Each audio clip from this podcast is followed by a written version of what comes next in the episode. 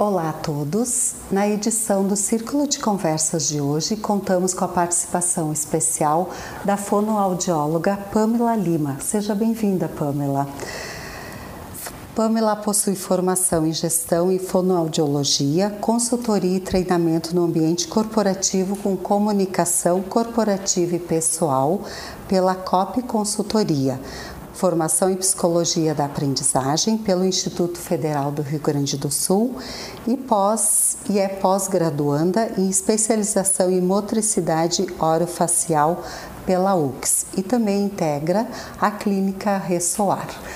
Pamela, então fique à vontade para nos falar sobre o seu tema, que é muito importante, né, que é comunicação não violenta, como desenvolver os nossos potenciais individuais. Muito obrigada. Gostaria de agradecer primeiramente ao convite. Né? Uh, a comunicação ela é a base da nossa vivência em sociedade, né? Então ela é extremamente importante. Uh, quando a gente conversa e escuta a voz de outra pessoa, a gente já consegue saber se a pessoa está triste, feliz, se ela está com dúvida ou muito ansiosa, né? Isso é por conta de algumas características que nós temos na nossa voz. A nossa qualidade vocal, se ela é muito rouca, muito soprosa, aguda ou grave, né?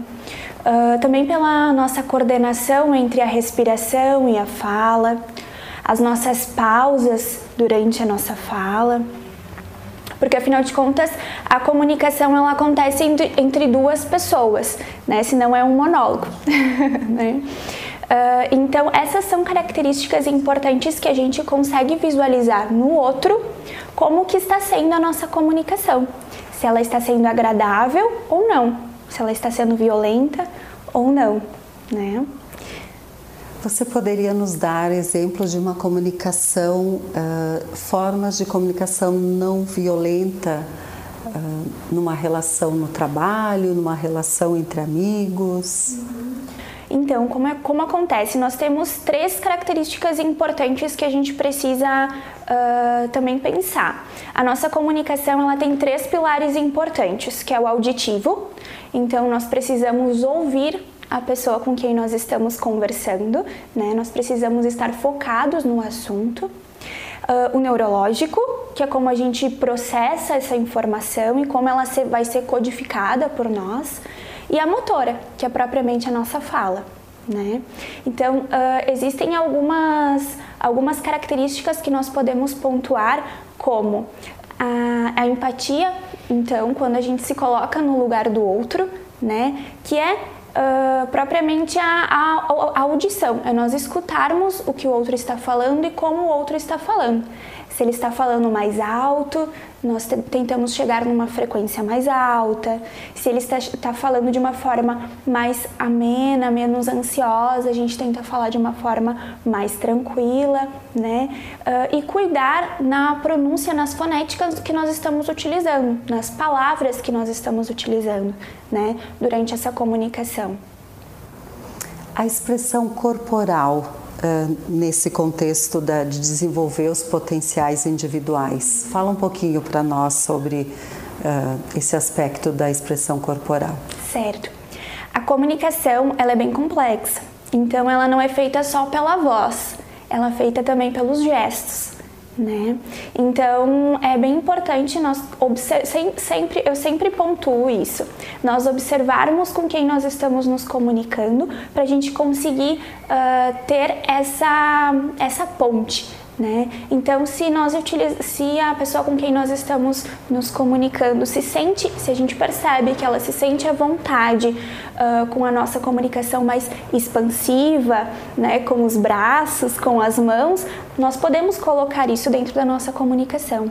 Agora, se o nosso ouvinte, se a pessoa com quem nós estamos conversando é mais retraída, mais introspectiva, talvez ela não se sinta tão à vontade com essa comunicação, né? Então talvez nós tenhamos que nos retrair um pouquinho para que a pessoa também se sinta à vontade e a comunicação aconteça, né? É bem importante também nós uh, termos cuidado com a nossa qualidade vocal, né? Uh, muitas vezes a nossa voz, como ela vem de dentro, não é algo visível aos nossos olhos, às vezes nós não temos o devido cuidado né, com a nossa higiene vocal, em como vai ser a pronúncia das nossas palavras. Né? Isso também faz parte uh, da comunicação para que ela não seja violenta e para que nós nos, nos para que a gente se sinta à vontade e a pessoa que está com a gente também. Higiene uh, vocal. Nos, dá, nos fala de algo, dá algumas dicas uh, que a gente possa ter esse cuidado, não digo diariamente, mas constantemente. Uh, a hidratação é fundamental. Então, a hidratação é a base para tudo, para tudo que a gente quer uh, que esteja saudável no nosso corpo. E a prega vocal é a mesma coisa né? Então nós precisamos manter uma, uma hidratação diária, né? Uma hidratação com uma água em temperatura ambiente, nem muito gelada, nem muito quente, né? Que isso pode agredir a nossa prega vocal. Né?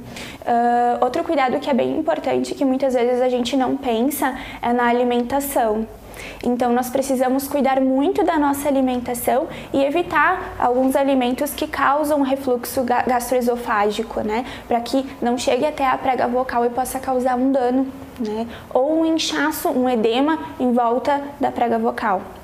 Um outro cuidado que nós precisamos ter também, que é bem importante, uh, é nós cuidarmos da nossa voz para que a gente não precise gritar. Então, articular melhor. Né? Então, quando nós articulamos melhor, nós não precisamos utilizar tanto o tom da nossa voz, mas sim os fonemas nos lugares corretos, os sons das palavras nos lugares corretos. Né? Uh, e claro, evitar o tabagismo. Né? Uh, a nossa voz, ela, a nossa prega vocal, ela é uma, um lugarzinho muito delicado do nosso corpo.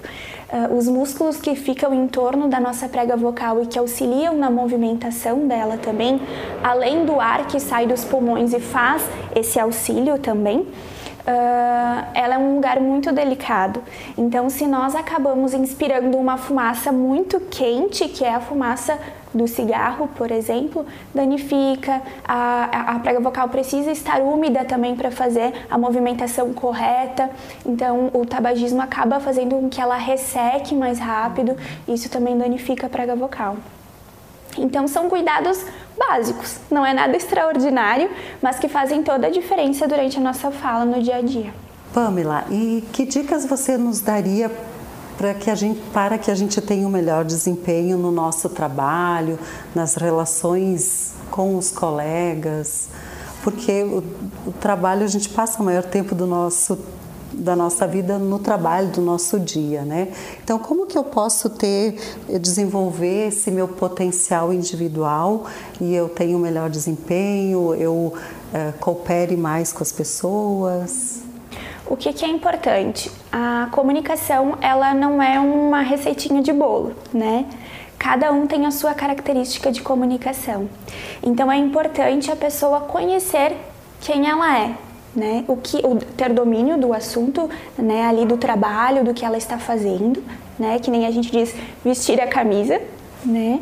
Uh, e também é muito importante que a pessoa se conheça. Então, um exercício que eu digo muito para os pacientes é se olhe no espelho, escute a sua voz, se grave, preste atenção na sua voz. Então, uh, para a gente poder, a partir daí, conseguir ver as características boas e ruins da nossa comunicação. E a gente poder então uh, utilizar essas boas características mais e diminuir essas características que a gente não gosta muito. Então a gente pode sim perguntar para o nosso colega ah, será que em alguns momentos, quando a gente vê que uh, por algum motivo eu falei alguma coisa e eu não sei o porquê que o nosso colega uh, não compreendeu o que eu falei ou compreendeu de outra forma.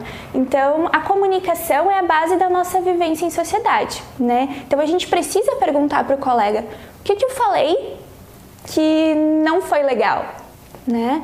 Porque assim como cada um tem a sua forma de fala, todo mundo tem a sua cultura, o seu conhecimento, cada um tem uma formação diferente, né? Então a comunicação é individual. Então perguntar para o colega, o que, que tu acha O que, que eu falei que não foi legal? O que, que a gente pode melhorar junto? O que, que tu pode me ensinar para que eu possa aperfeiçoar essas características boas e diminuir as que eu não gosto muito? Muito bem, e, e você usou o termo uh, ruim, que a gente não veja isso como negativo, né, Pamela, mas sim como uma oportunidade de melhorar, de se sentir melhor, né? Pamela, então para encerrarmos esse nosso círculo de conversas, uma dica final para quem está nos ouvindo. Ótimo.